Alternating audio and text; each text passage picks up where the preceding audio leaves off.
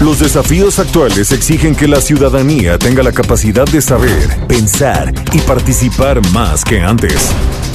Bienvenidos a Sociedad Horizontal, un espacio donde Armando Ríos Peter y sus colaboradores analizan los temas más relevantes de la política y su impacto tanto en redes sociales como en las calles. Inicia Sociedad Horizontal por El Heraldo Radio, donde la H suena y ahora también se escucha. Una mañana, una mañana linda, como una flor en mi corazón. Hola, ¿qué tal? ¿Cómo están? Muy buenas tardes. Estamos escuchando Una Mañana con José José, el príncipe de la canción, pues conmemorando un año de su partida. Les damos la bienvenida a Sociedad Horizontal, la verdad que todos construimos a través de la señal del Heraldo de México. Yo soy Armando Ríos Peter y están conmigo y les agradezco como siempre que me acompañen. Maru Moreno, ¿cómo estás, Maru? Hola Armando, muy contenta de estar aquí con ustedes. Y bueno, también mi querido Pedro Sáez, ¿cómo andas, Pedro? Muy bien, muchísimas gracias Armando, muy contento de estar aquí. Bueno, Pedro, pues feliz domingo a ustedes y a todos los que nos escuchan. Gracias a quienes nos apoyan en los controles desde las instalaciones del Heraldo Radio. Un abrazo fuerte a Gabriel González. Y bueno, pues aprovechamos para enviarles saludos a quienes nos escuchan en la Ciudad de México, en Monterrey, Guadalajara, Nuevo Laredo, Tampico, Ciudad del Carmen, Villahermosa y por supuesto el bellísimo puerto de Acapulco. Los invitamos también a escucharnos eh, en Hermosillo, en Nayarit, en Colima y en Tuxtla Gutiérrez. La familia de El Heraldo Radio sigue creciendo. Un abrazote también a Tapachula y por supuesto Tehuantepec. A todos la bienvenida a esta gran familia y pues obviamente muchas gracias por su preferencia. Amaro, recuérdanos las redes. Claro que sí, en Twitter nos pueden seguir con arroba Heraldo de México, Facebook El Heraldo México y en Instagram arroba El Heraldo de México. Y bueno, también nos pueden escuchar online a través del portal del heraldo de México.com.mx. Esperamos y les agradecemos todos sus comentarios en Twitter con el hashtag de Sociedad Horizontal. Vivimos un cambio de era, la tecnología ha provocado nuevas formas de organización y comunicación, las jerarquías tradicionales pierden su valor a pasos agigantados y hoy el diálogo es el motor para entender que la verdad cotidiana la construimos todos, especialmente si logramos ponernos en los zapatos del otro.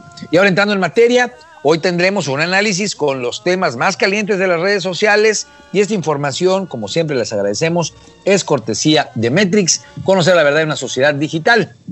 Yo empezaría, Maru, Pedro, haciendo una consideración, una de las noticias que a mí más me sorprendió en lo personal fue la renuncia de Jaime Cárdenas a este instituto para devolverle eh, al pueblo lo robado. Fue una eh, renuncia que tal vez no se hizo tanta, no, tuvo tanta sonoridad. Ahorita revisaremos cómo estuvo el diálogo digital, pero eh, lo comento porque yo tuve la oportunidad de ser diputado federal con Jaime Cárdenas. Me consta que estuvo muy metido en toda la construcción del proyecto de la cuarta transformación. Él se paraba pues con mucha regularidad en el foro, en las, eh, digamos, en, la, en las sesiones allá en la Cámara de Diputados y siempre pues estaba eh, planteando, discutiendo, debatiendo por el proyecto de la cuarta transformación. Me tocó también verlo en el Senado, él fue asesor de Manuel Barlet y quise hacer este comentario porque realmente me sorprendió que alguien tan compenetrado, tan involucrado con la cuarta transformación, pues de, de, pronto eh, se bajara, digamos, del, del, barco, anunciara que renunciaba a este instituto, que regresaba a dar clases de derecho, ahí donde las eh, ha dado pues históricamente, pero pues me parece que hay que revisar a fondo lo que él dijo, porque él dijo que él estaba saliéndose del instituto para devolverle al pueblo lo robado porque hay corrupción o por la corrupción que ha imperado ahí, por la, eh, digamos, algunas cosas que tienen que ver con eh, empresas, eh, contratos de empresas, con cuestiones que tienen que ver con manejo de joyas, así lo puso. Y creo que es pertinente comentarlo porque no se refiere a la corrupción de sexenios anteriores, sino a corrupción que a él le tocó ver de funcionarios ya de este sexenio, de este gobierno. Entonces, creo que hay que darle seguimiento a ese tema porque si alguien tan compenetrado con la visión de la cuarta transformación, que ha dado mucho a la batalla por la cuarta transformación, renuncia por el tema de corrupción, pues hay que ver sobre todo que se castigue ahí donde pueda haber hechos ilícitos, pero pues qué tan grave puede ser el tema que genera la renuncia de alguien de tal eh, compenetración, repito, con la cuarta transformación. Pero bueno, es un comentario. Danos, eh, por favor, mi querida Maru, eh, una consideración sobre pues otro de los temas que fueron sin duda alguna de los más comentados, esta penetración de frena al Zócalo, por lo menos al principio Avenida de la Reforma, Avenida Juárez. Al final del día sí pudieron llegar ahí al Zócalo, a la plancha del Zócalo, no los habían dejado. Cuéntanos, ¿cómo estuvo precisamente eh, el tema del pasado domingo? Así es, Armando, se armaron todos los seguidores de Frena dirigiéndose hacia el Zócalo con la intención de instalar su plantón ahí, con casas de campaña, banquitos, comida, impermeables y muchas banderas de México. Granaderos los detuvieron en la avenida Juárez, en el primer cuadro del centro histórico, evitando así que llegaran hasta la plancha del Zócalo. Las redes se incendiaron con distintos hashtags. El que fue trending topic fue el de López tiene miedo, con el que criticaron severamente la actitud del gobierno y del presidente acusándolo de represor, argumentando que le da miedo enfrentar un movimiento como el que él mismo realizó en 2006 sobre la avenida Reforma. Sin embargo, el movimiento consiguió una orden del juez para poder ocupar el zócalo y el jueves de la semana pasada les dejaron entrar e instalarse. Muy bien, gracias Maru. Pues eh, yo te preguntaría, Pedro, ¿Cómo viste la discusión en las redes sociales? Me parece que es un tema que hay que analizar a fondo. De hecho, va a estar con nosotros al rato en el siguiente corte eh, Gilberto Lozano, que es eh, uno de los liderazgos, pues tal vez el liderazgo más visible, sin duda alguna, de este llamado Frena. Eh, ¿Cómo estuvo la discusión? Creo que es un tema polémico. Ellos lo que plantean es pues que el presidente López Obrador salga antes del 30 de noviembre próximo del 2020 yo debo decirles, me parece a mí que no es una no es una decisión correcta, no es un planteamiento correcto. El presidente fue votado para seis años, pero ¿cómo fue la discusión en redes sociales, mi querido Pedro? Armando, hay varias cosas interesantes que analizar. Comenzando con la discusión, efectivamente fue una discusión que se centró no tanto por parte de, este, de, los, de las articulaciones digitales de oposición, no tanto en el movimiento en sí, no tanto en, el movimiento frena en sí, sino en la represión, bueno, la represión, en la interpretación este, que le dio la oposición a, eh, a los actos del gobierno y lo interpretaron como una represión de este movimiento y efectivamente el trending topic fue López tiene miedo. Sin embargo, también hubo obviamente muchísima participación eh, por parte de las redes oficialistas, de las redes amloístas, de las redes morenistas, ¿no? Y ellos sí que se concentraron en el movimiento.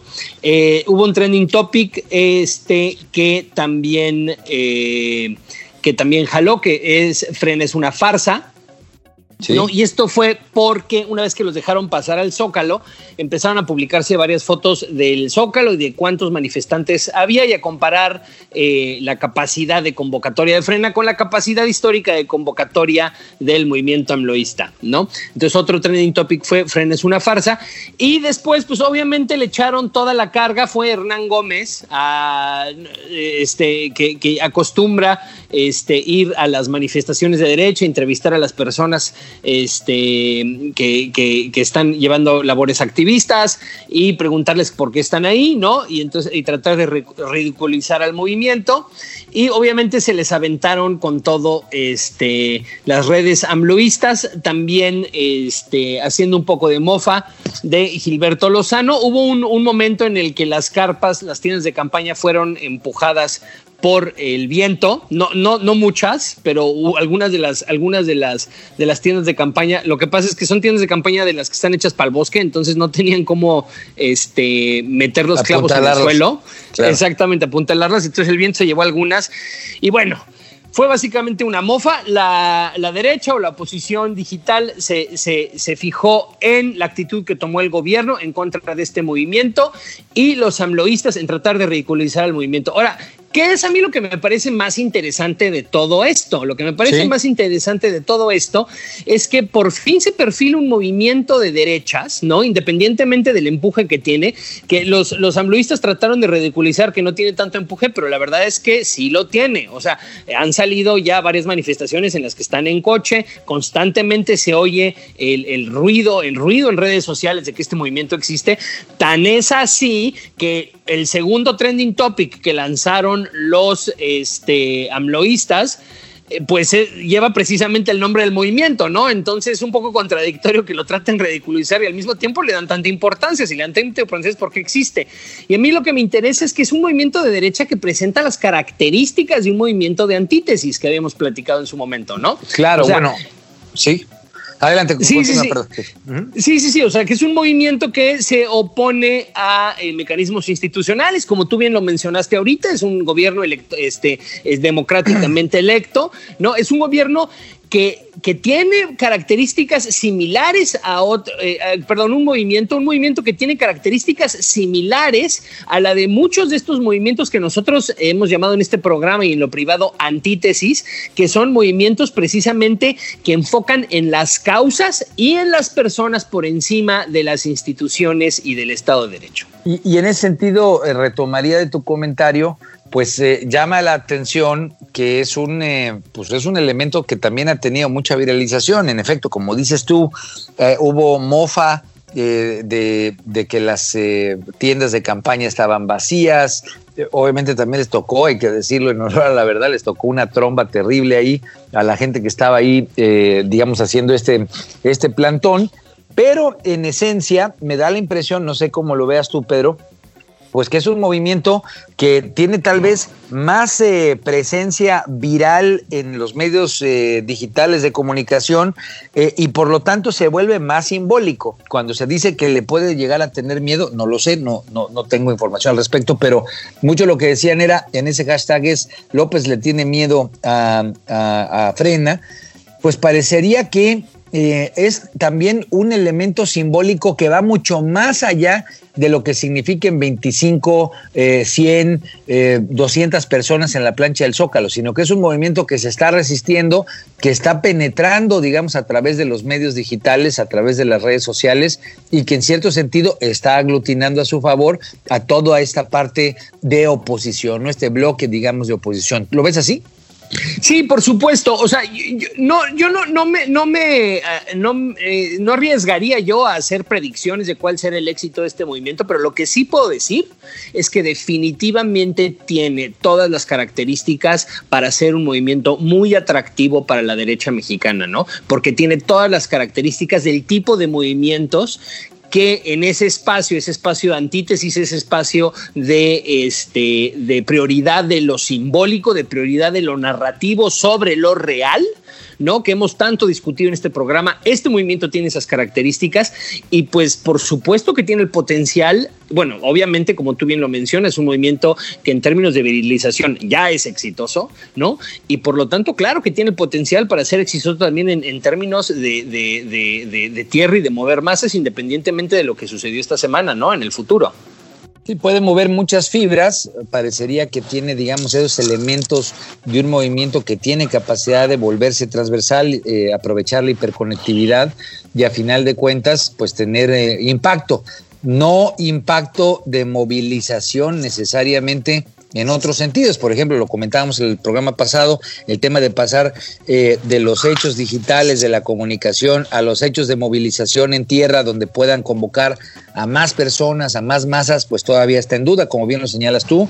Obviamente, eh, ellos incluso no, pues no está claro que su planteamiento tenga una finalidad electoral, no está en esa tesitura, y por lo tanto, pues no, no sería necesariamente un. Eh, un elemento que termine aglutinando a la oposición en términos de el combate al, eh, al, gobierno actual, más allá de su mera propuesta, que es que termine antes su periodo el presidente López Obrador, cosa que yo no estoy de acuerdo, pues yo, creo que las instituciones deben de respetarse con toda claridad, pero este tipo de eh, movimientos precisamente lo que hacen es poner a crujir las instituciones a partir de las causas, ¿no? Entonces, bueno, eh, qué bueno que lo, lo, lo, estaremos revisando, vamos a estar platicando con, con Gilberto Lozano, una, una, persona polémica sin duda alguna, pero bueno, pues hay que aprovechar, escuchar su punto de vista y cuáles son los planteamientos. Mi querida Maru, cuéntanos cómo estuvo este tema. Regresó Ricardo Anaya a la, a la escena pública, ¿no?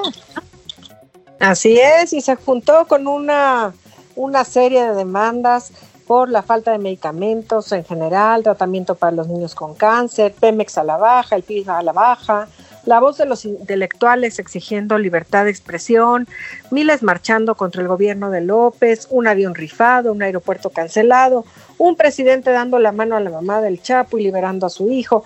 Ya sabrás, miles de, manifesta de, manifestaciones eh, por temas del agua, por muertos del crimen organizado, etcétera. Todas estas demandas se expresaron en las redes de la mano del hashtag Se Busca Presidente.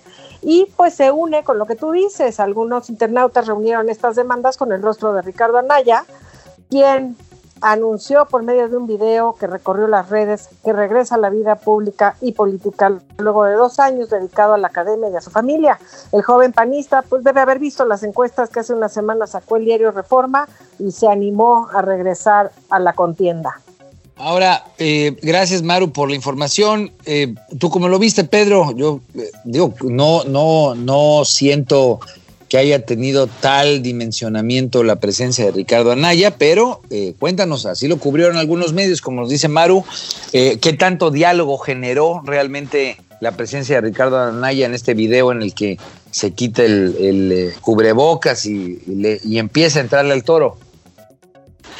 Efectivamente, eh, la conversación a favor de Ricardo Anaya no fue tanto a favor de Ricardo Anaya, sino como bien lo, lo resume el trending topic que estuvo relacionado con la aparición o que, o que tuvo este que tuvo eh, eh, difusión el día del, del, del, del video se busca presidente, la conversación giró en contra, más que de la aparición de Ricardo Anaya, sino de las exigencias que se le hacen al gobierno, ¿no? Como, como tanto hemos mencionado aquí, las redes sociales tienen una lógica de linchamiento en, eh, en la que se construye un villano, un adversario y los héroes se tienen que plantear en relación a este villano y entonces eh, pues se ha construido el villano de la eh, falta de resultados, ¿no? Y yo creo que Ricardo Anaya, pues obviamente eh, consideró esto. Nadie está capitalizando en términos electorales por parte de la oposición, aunque sí han bajado obviamente la aprobación del presidente, han bajado las preferencias electorales de Morena ningún miembro de la oposición ha capitalizado esta baja de preferencias electorales y yo creo que Anaya vio este, la oportunidad y la conversación se dio en esos términos. Claro. Ahora, por, es... por otro lado, sí. No, adelante, adelante, te sigo. Por otro lado, también fue ridiculizado en redes, ¿no? Obviamente por, por, por los amloístas. Me da risa porque a mí me da, en lo personal me da mucha risa el video en el que sale con la flauta dulce, que ya no me acordaba de él, de la campaña, de la campaña anterior. ¿No? Ajá, y sí. eh, que, que, dice, le dice, ¿te sabes el guapango de, de, de Moncayo? Y dice, a ver, y entonces agarra una flauta dulce, una flauta como de, como de niño de, como de niño de segunda primaria, y empieza a tocarla, y volvió a salir ese video por todos lados. Yo lo habré visto como unas 26 veces. ¿No? Bueno, Entonces. Pero, ajá. Adelante, adelante, adelante. Me estoy riendo. Entonces, contigo. yo diría que, yo diría, yo diría que no fue tan exitoso. O sea, yo diría que no fue tan exitoso, y yo diría que, mínimo, si yo estuviera en el equipo de Ricardo Anaya, yo consideraría que no se dio el, el, impacto ¿no? que debió haber tenido que, el, que el, primer perdedor de la contienda, o sea, el segundo candidato de la contienda este, del 2018, ahora haya reaparecido en la escena. No, no, no le fue tan bien. Claro, yo digo, sin duda alguna se empujaron eh, los hashtags, en fin, estuvo esta discusión. Lo que es interesante es identificar que él lo hace también en un momento en el que los panistas están pues tratando de agruparse ahí, los gobernadores tratando de armar este bloque contra, pues, no contra, sino más bien el eh, bloque de la, el bloque federalista, ¿no? El bloque de la Alianza Federalista de Gobernadores, donde pues están tratando de eh, generar un espacio de contraste con el gobierno de López Obrador y sin duda alguna pues eso tiene repercusiones respecto al liderazgo al interior del Partido Acción Nacional. Yo coincido contigo, siento que le faltó punch, ¿no? Habrá que ver cómo van evolucionando los temas. Él avisó que va a estar metido pues muy puntual presentando los capítulos de su libro, pues habrá que ver qué tanto impacta, qué tanta qué tanto atractivo realmente genera la aparición ahí de Ricardo Anaya nuevamente. Pásanos eh, adelante. Creo, que hay un, creo que hay un comentario que es interesante hacer en, relación a esto, ¿no? Eh, de todo lo que está sucediendo. Y, tiene que ver con qué tanto impacto tendría este movimiento frena, porque todo está relacionado, obviamente todo tiene una lógica preelectoral. ¿No? La aparición de un personaje que tiene la intención, él sí, de agrupar a la oposición electoral y la aparición de un movimiento en escena que parecería que no tiene fines electorales, pero solo lo dejo sobre la mesa. Pensemos lo que sucedió con el 132, o sea, en el momento en el que hay un hito social, como lo puede ser una elección y como lo puede ser esta elección que es tan importante, porque desde el 2000, eh, desde el 97 no había mayoría en el Congreso, entonces se está peleando ¿no? Eh, algo que no se había peleado eh, en términos legislativos desde el 97 y que por supuesto se está formando una coyuntura interesante que solo lo dejo sobre la mesa en la que existe un movimiento digital que tiene las características de los movimientos este, exitosos de los últimos 10 años y que se empiezan a articular personajes de derecha para articular a la oposición, ¿no? Y veremos qué sucede. Ahora la articulación, como lo vimos eh, de cierta manera hace algunos años, fue alrededor de, de, las articulaciones de izquierda. Hoy pareciera ser que son estos elementos de grupos de derecha eh, que están tratando pues de hacer señalamientos distintos, todavía sin necesariamente un hilo conductor, pero que en cualquier momento pudiera estar. Maru, eh, cuéntanos, vamos a estar muy atentos obviamente a, ese, a ese tema, al seguimiento, especialmente en el contexto de la próxima elección. Cuéntanos rápido, Maru, ya se nos está acabando el tiempo, el tema este de la ONU que también causó mucho revuelo, ¿no? Así es, el presidente López Obrador tuvo unos minutos frente a la ONU en las que habló de las transformaciones de la vida pública política de nuestro país en referencia al nombre que le dio a su gobierno. Entre dichos movimientos destacó el de liderado por Benito Juárez y dijo que había sido el mejor presidente que ha habido en nuestra historia eh, y resaltó que fue tan importante su, su presencia que inspiró al padre de Benito Mussolini para bautizarlo con ese nombre. Este, pues muy para, para, para, cerrar, mi querida Maru, perdón que te interrumpa, hubo, obviamente una gran discusión sobre este tema, hubo hashtags, creo personalmente pues que fue poco afortunada la comparación, no sé si uno de los héroes internacionales más celebrados sea Benito Mussolini, y eso en ese sentido fue el debate donde mucha gente incluso se sentía indignada de que alguien que estaba eh, señalado, eh, digamos que históricamente está señalado, identificado con el fascismo y con esta etapa negra de la humanidad que fue la Segunda Guerra Mundial, obvio también hay que decirlo, en el bloque que perdió, pues a final del día utilizar ese elemento creo que no fue lo más afortunado. ¿Qué destacarías, Pedro, de, esa discusión rápido antes de que nos eh, terminemos? ¿Cuál sería el punto que más destacarías? Una discusión, eh, a mi opinión, pobre en redes sociales, en las que eh, básicamente se giró en el oportunismo, obviamente, de las. Un oportunismo bien aprovechado, eh, una oportunidad bien aprovechada por parte de las, de las articulaciones de oposición para lanzar el trending topic este, Pejito Mussolini, ¿no? Y pues, no, hay, no hay mucho que destacar, Armando, simple y sencillamente lanzaron ese topic y lo hicieron con éxito. Pero sí, sí, sí les pegó, pues, o sea, sí lo hicieron crecer y sí, le, sí les dio vuelo, porque yo eh, lo, lo, que vi, según los datos de Metrix, es que fue de lo que más se conversó ese día. Sí, por supuesto, no, no, no, por supuesto que tuvo mucho vuelo. No, a lo que me refiero es que no había mucha sustancia en la discusión, simple y sencillamente fue el aprovechamiento de la oportunidad y como comento lo hicieron con éxito. En efecto, poco contenido y a final de cuentas, pues lo que evidencia es que las redes, eh, cualquier carnita, cualquier cachito de alimento que les des para que haya discusión, pues están atentas, están luego, luego puestas para generar la crítica, para generar el debate y a final de cuentas también buscar el linchamiento en ese tema de, Benito Mussolini, bien lo dices tú, tampoco es algo tan trascendente, pero creo que hay que subrayar pues que se convirtió en un elemento que abrió la puerta para que hubiera un golpeteo hacia la actual administración. En fin, les recordamos que esta información es cortesía de Metrix. Estamos eh, aquí en Sociedad Horizontal, la verdad que todos construimos. Yo soy Armando Ríos Peter y eh, les invito a que nos sigan después del corte. Va a estar con nosotros aquí por el Heraldo Radio eh, Gilberto Lozano, dirigente de este movimiento que ha generado una gran polémica, el movimiento Frena, ahorita están allí en el Zócalo, dicen que se van a quedar pues varios días, si no es que varios meses. Saludos y ahorita regresamos. Vamos a una pausa y regresamos a Sociedad Horizontal por El Heraldo Radio.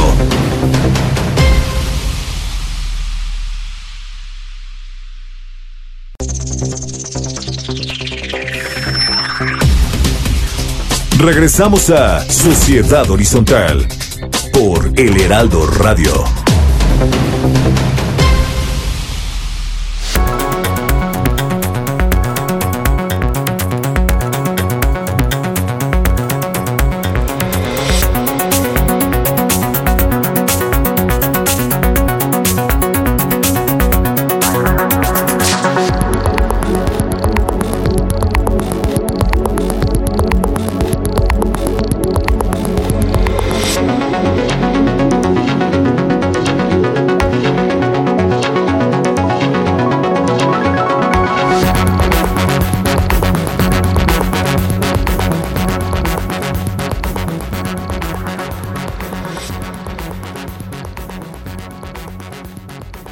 ¿Qué tal? ¿Cómo están? Estamos aquí en Sociedad Horizontal y está con nosotros Gilberto Lozano, uno de los líderes principales del movimiento Frena. ¿Cómo estamos, mi querido Gilberto? ¿Cómo están las cosas ahí en el Zócalo? Mira, ahorita se respira tranquilidad, organización. Creo que vamos consolidando ya los servicios que fuimos trayendo del gueto, del hemiciclo Juárez, para estar ahora confinados en la mitad del Zócalo y a como veo las cosas vamos a terminar volviendo a, a recorrer los campamentos hacia la, la, avenida Juárez, porque pues ya dimos luz verde, que se vengan los contingentes de Michoacán, de Querétaro, eh, hoy llegaron también de, de eh, Puebla.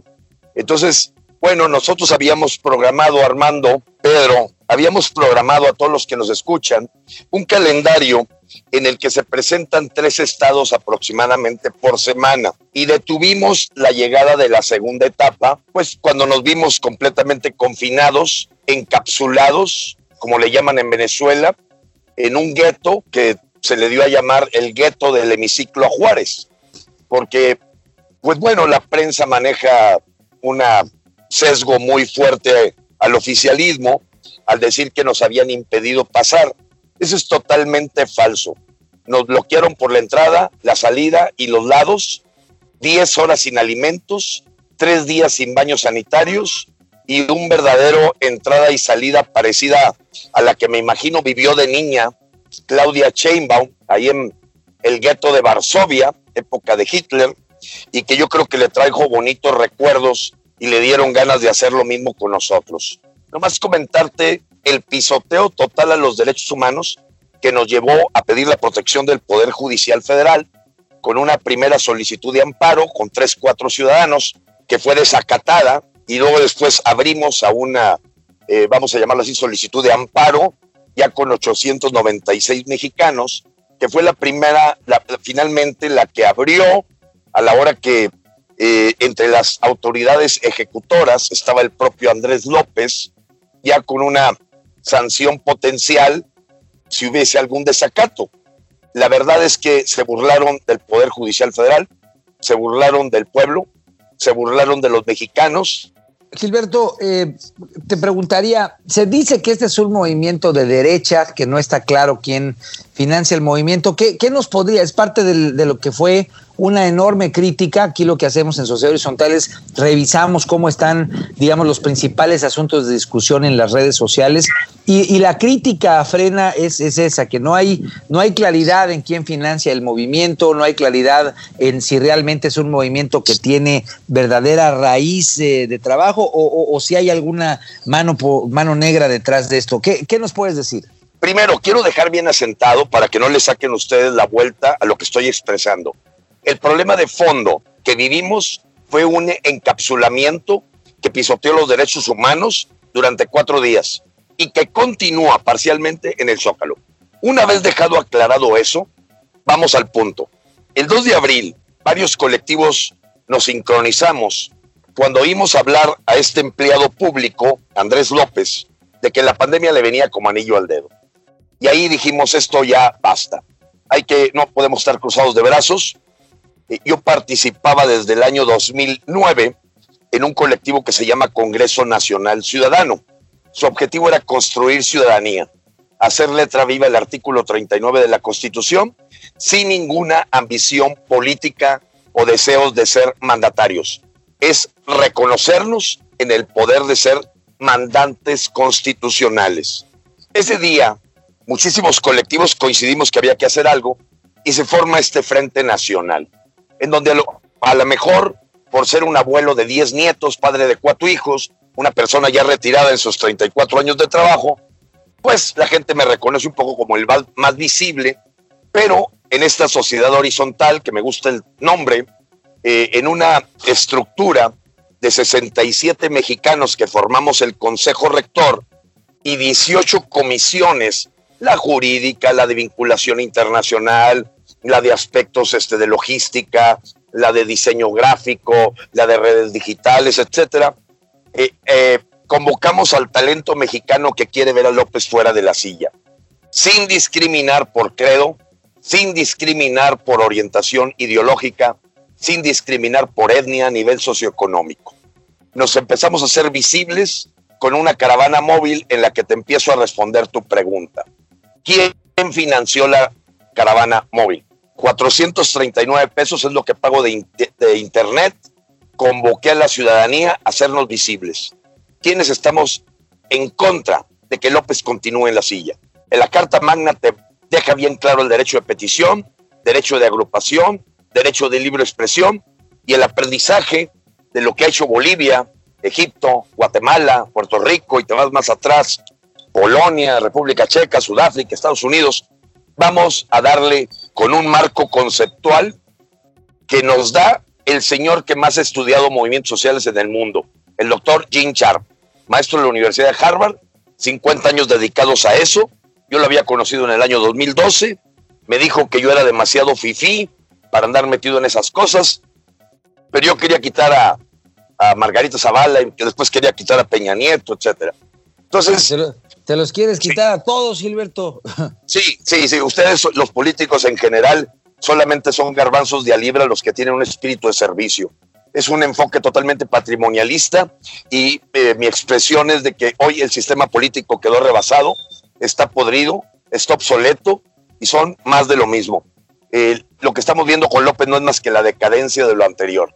Entonces, la formulación de ese movimiento eh, de visibilizarnos a través de caravanas móviles, pues dejó claro que cada quien paga su gasolina, cada quien paga sus mantas, cada quien paga su cartulina.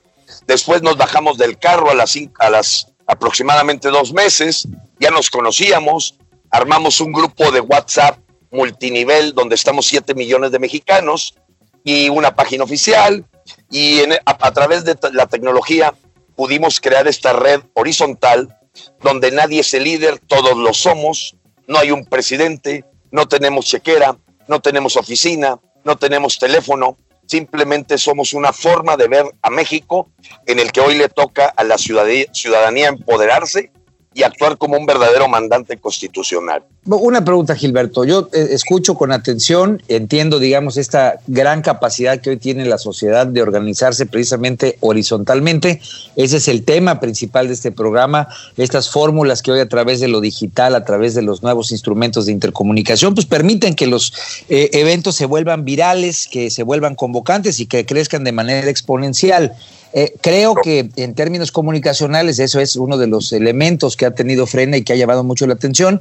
La pregunta es, eh, eh, tenemos un marco constitucional, ahorita me gustaría escuchar tu, tu, opinión al respecto, ese marco constitucional, por lo pronto respecto al presidente López Obrador, pues lo que plantea es que tendría seis años de gobierno, hubo más de 30 millones de personas que creyeron en esa propuesta, por más que algunos se hayan desencantado, pues hay un marco institucional, hay un régimen constitucional, hay un eh, planteamiento, digamos, en el cual durante estos seis años esperaríamos en un contexto democrático que se mantenga el presidente López Obrador. ¿Qué, qué opinas al respecto? ¿Cómo se compatibilizan ambas cuestiones? El planteamiento que ustedes hacen de que salga el presidente con, con el tema democrático, la república, la constitución, Claro. la, la vida institucional. Mira, yo soy mecánico tornero. Torno, taladro, cepillo y fresadora es de lo que yo sé. Y me gusta concretar las cosas. Un tornillo lo acabas cuando lo acabas. No he terminado de responderle a Armando Ríos. ¿De Adelante. dónde se está haciendo esto? Esto se está financiando porque fuimos capaces el 30 de agosto de venir medio millón de mexicanos al Zócalo. Cada quien se pagó su viaje o alguien le cooperó a otro para que viniera. Dos semanas antes de lo que le llamamos Ocupa el Zócalo 919, presentamos centro de acopio en 176 ciudades del país y del extranjero para poder tener hoy 4.500 tiendas de campaña y un músculo que quiere estar presente planeadamente en donde yo teníamos ya financiado, por así decirlo, hasta el 30 de noviembre, a raíz de este estado de sitio, yo no, que no suene arrogante, pero la oferta que tengo, que por cierto el donativo más alto ha sido de 31.800 pesos para una planta generadora, rentarla, pues hoy tenemos una oferta multimillonaria para sostener este movimiento, donde no aceptamos cuotas que pudieran apropiarse el movimiento a alguien en particular. O sea, yo viví en 35 países, sé cómo se manejan partidos políticos sin dinero del pueblo, digo, sin dinero del erario. Yo presenté una iniciativa de ley para que se rasque con sus uñas los partidos, con sus simpatizantes, y estamos dando muestra de ello. Voy al marco institucional. Marcos, por favor. Y bueno, si alguien, como dicen, el que acusa tiene la prueba, hay que, hay que tener la prueba, y fuera de los detractores oficialistas que piensan que puede haber una organización extranjera, un grupo empresarial en particular, una ONG ahí rara, no, pues está pulverizado el proceso de aportaciones en 178 cuentas que son gente que se convierte en un centro de recepción, la mayoría de ellas asociaciones civiles que le permiten en su objeto social hacer las erogaciones propias de comprar un boleto de avión o de autobús, etcétera. Marco institucional. Hoy Por favor. López gestiona el país con 21 controversias constitucionales. La ley de extinción de dominio, que acaba con la presunción de inocencia y la lleva más allá de la delincuencia organizada, la ley Mordaza, el, eh, el apropiamiento de forma discrecional de los afores, y luego le sumas la militarización de la seguridad pública, y en medio de eso tienes un Arturo Saldívar chupándose los dedos, o yo no sé si durmiendo por COVID, pues los 11 ministros no terminan de resolver una madre. Eso es muy claro para nosotros. Por otro lado, en el marco institucional, el artículo 39 es más que claro. Y, sus- y su espíritu constitucionalista, aunque yo no soy más que mecánico tornero, dice a la letra, en todo momento el pueblo tiene el derecho inalienable de modificar o alterar el gobierno. ¿Por qué lo pensaron así estos señores que se reunieron en Querétaro? Por la sencilla razón de que al día siguiente de que tú votaste con 80 millones de mexicanos por alguien que al día siguiente se volvió loco, es un traidor, te engaño, te engañó, te, te- dio a tole con el dedo, el cuate está, empieza a cometer miles errores, pues nadie dijo que tenga que ser en el 2022. Está más que clara la constitución. Precisamente por eso nace la figura de presidente interino y de un llamado a elecciones cuando no se han cumplido dos años en la estadía en la silla presidencial. Así es que el marco constitucional permite perfectamente el derecho de petición en su octavo, el de sexto, el derecho de libre expresión, el noveno de libre agrupación. Así es que estamos completamente dentro del marco del Estado de Derecho en el que creemos, el que defendemos y que hoy es pisoteado para rifarles a los estúpidos hasta un avión que no es avión.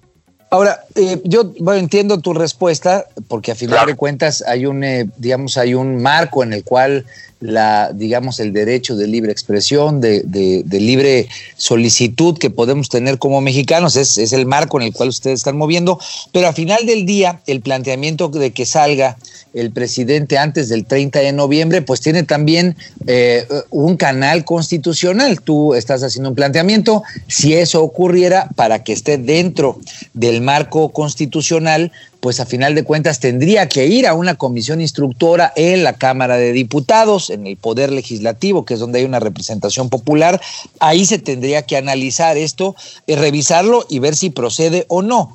Eh, eh, ¿Qué opinas de que hoy eso pues no tenga un, una viabilidad real o, digamos tal vez se, oye difícil que hoy teniendo al Poder Legislativo mayoría con Morena, pues este planteamiento pueda ser viable? y respeto mucho y casi diría que estoy ahorita en, el, en, en, la jerga eh, de los abogados y le entiendo, este, aunque no es mi especialidad, pero hay claridad de que el marco constitucional permite la renuncia por causas graves del presidente. Esas causas graves ya están presentes en una dictadura que universalmente cumple los cinco puntos para ser definida como tal, porque es verdaderamente ignorante aquella persona que la dictadura la piensa por la estancia que tiene una persona en el poder. El primer día ya puede ser un dictador si cumple cinco requisitos básicos de los grandes filósofos políticos del mundo. Dos, las causas graves están presentes. La liberación de un capo que pisotea el artículo 150 del Código Federal Penal. Está muy claro el que el señor le viene como anillo al dedo estar contando los muertitos con su trébol de cuatro hojas.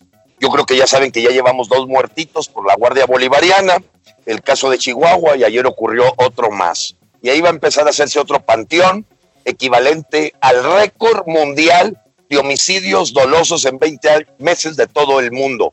Una deuda que crece a 122 millones de pesos por día, por hora, por hora, que no la dicen, pero pues yo de eso entiendo, me meto a las a los reportes de la Secretaría de Hacienda que normalmente vienen retrasados un mes, me leo cómo está la deuda neta, la veo contra lo que dejó Peña Nieto, mido entre el número de meses, días y horas y me da 122 millones de pesos, mientras se burlan del pueblo porque venden un Ferrari en el instituto para devolver el pueblo a lo robado, que por cierto no ha caído ahí lo de Pío López Obrador. Eh, permíteme solamente reconducir, entiendo el planteamiento, pero tal vez mi pregunta tiene que ver con que este planteamiento, digamos, tú estás en, tu derecho y la gente que opina lo mismo que tú, inclusive en una libre manifestación, lo están planteando, a final de cuentas, en un marco constitucional donde hay gente que opina posiblemente como tú, pero también hay otra gente que puede opinar radicalmente distinto, ¿no? Que piensa que esta autoridad está funcionando bien, que sus programas están funcionando bien. Es decir, hay gente que piensa como tú y hay gente que no piensa como tú o que no piensa como frena. Mi duda sería, y por eso la pregunta es en el marco, digamos, de este equilibrio constitucional de poderes, cuando termina un planteamiento de este tipo, llegando a la Cámara de Diputados, que para eso está la Cámara de Diputados, para representar pues la diversidad de opiniones que se pueden tener, ¿qué pasará? Si, si, este planteamiento que tú articulas pues no tiene eco, no, no, no lo recibe en la representación popular porque considera que una mayoría no piensa igual que ustedes. Es correcto. Pedro, déjame decirte, es que tú lo estás configurando. Yo, soy Armando, pero bueno, ah, adelante, Sí. Armando, perdóname. Oye, tiene parecido el tono de voz, pero bueno, muy agradables, por cierto. Mira, en el, en el tema, en el tema de un proceso de juicio político, efectivamente, el, el procedimiento de este juicio de procedencia, etcétera, etcétera, pues se, se genera en una subcomisión de averiguaciones de la Cámara de Diputados. No, aquí estamos hablando de que vamos a provocar que pase lo que pasó en Bolivia. Evo Morales renuncia. Estamos hablando de que vamos a provocar que Otto Pérez renuncie, aún con toda la constitución y las leyes de Guatemala, igual con Mubarak en Egipto, igual con etcétera. Entonces, nosotros estamos apostando en esta proposición a que la presión social va a ser tan mayúscula que el señor renuncia por causas graves cuando ya se hinchó encima a medio, bueno, a más de medio mundo, a todos. Bueno, ahora, bueno, pues la realidad, ¿cuál es la realidad de las encuestas? La verdadera, no la copeteada, cuchareada, comprada y pagada. El señor no pudo vender más de un millón ochocientos mil cachitos. Los demás se los ensartó con una tamaliza la mafia del poder, otra parte se la autocompró, y pero ya nos da un indicador. Yo para mí que soy mecánico digo, oye, si suena algo aquí el motor es que algo está pasando. Después tengo otro segundo dato, el dato de cuánta gente le compró su, eh, le compró su encuesta patito para aplicar la ley con unos delincuentes o presuntos delincuentes expresidentes que ya, como yo decía, lo pronostiqué, pues este exhorto, donde dos millones de engañados fueron a votar a unas mesitas donde estaban los servidores a la traición a la patria, pues bueno, no logró más de dos millones. Ahí ese es el número de simpatizantes de López. Hoy se está cayendo en pedazos el país en todos lados. En Chihuahua, deja que veas el contingente que viene de Chihuahua. Nomás, no es, espérense, ya vienen para acá ya vienen para acá. Te, quisiera interrumpir, entiendo, digamos, el, el, planteamiento, tal vez como se nos está acabando el tiempo, hay una pregunta que me parece muy importante, digamos, dentro de todo este diagnóstico, que sería, si no logran, digamos, ustedes tener ese músculo suficiente, eh, mi pregunta sería si su, propuesta puede convertirse en una propuesta que tenga un enfoque electoral. Tú sabes que en el 21 va a haber elecciones y mi duda sería si este músculo, si no alcanzara el tiempo, la capacidad de convocatoria, etcétera, para que antes del 30 de noviembre eh, ocurra lo que tú estás planteando, eh, mi pregunta sería si esta movilización la pensarán convertir en una movilización, pues que tenga un tipo de convocatoria electoral. Eh, déjame posicionar un poco lo que, lo que va a significar FREN en sus siguientes etapas. Es la Mexican Taxpayer Federation, es la Federación de Pagadores de Impuestos de México. Es, es un actor eh, social eh, que, inexistente en México. Vamos a organizar a la ciudadanía, aceptando y respetando que hay sindicatos de servidores públicos que se llaman verdes, rojos, amarillos, azules, rojos. No, no, eso está otra cosa es otro, es otro, es otro paradigma. Así es que el 2021 nosotros lo vemos primero bastante arriesgado, porque el Mesías Tropical ya dijo que él va a vigilar que no haya fraude, porque ya el millón doscientos mil migrantes ya traen credenciales de lector, porque ya sabemos también que están duplicadas las credenciales de lector, y pues no nos chupamos el dedo. Va a ocurrir lo mismo probablemente que ocurrió en Venezuela, en Ecuador y en Bolivia. Este juego ya no, irían a la vía electoral en ese sentido. O sea, no, está en el propósito del movimiento. Ok.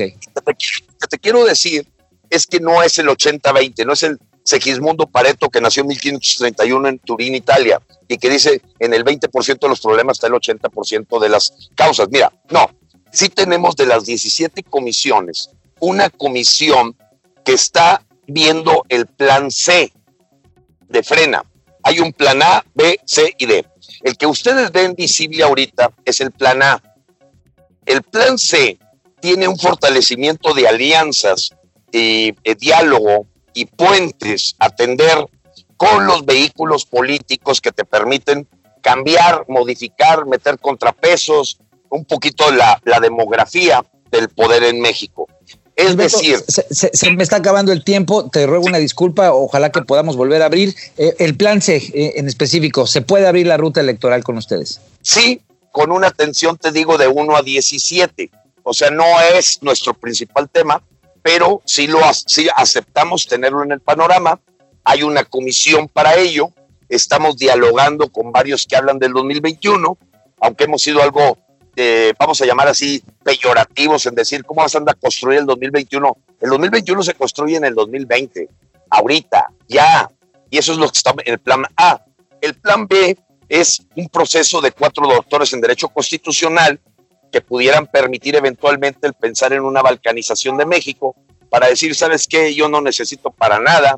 Nuevo León es el Singapur de México y este lastre de estarnos aguantando a ustedes. Estoy pensando eh, en forma práctica, ¿no? Pero... Te, quisiera, Gilberto, me, apena que te voy a interrumpir, quisiera eh, invitarte nuevamente, obviamente es importantísimo escuchar, se nos está llegando el tiempo, pero pues eh, quedas invitado, mi querido Gilberto, en estos planes que están ahí, me quedo con la idea de que la ruta electoral no es una ruta que ustedes estén desechando, y yo te agradezco enormemente que aquí en Sociedad Horizontal pues sea tu voz, la voz de un momento importante en esta construcción de procesos sociales, la que esté presente. Yo te agradezco enormemente, mi querido Gilberto, Y esperamos Gracias. contar con tu presencia próximamente. Yo les agradezco mucho a Maru Moreno, a Pedro Sáez, se nos fue como agua el tiempo, ya me están cortando. Y bueno, pues esto fue Sociedad Horizontal, yo soy Armando Ríos Peter. Nos vemos el próximo domingo. Abrazote, Gilberto. Saludos. Azote, Dios los bendiga.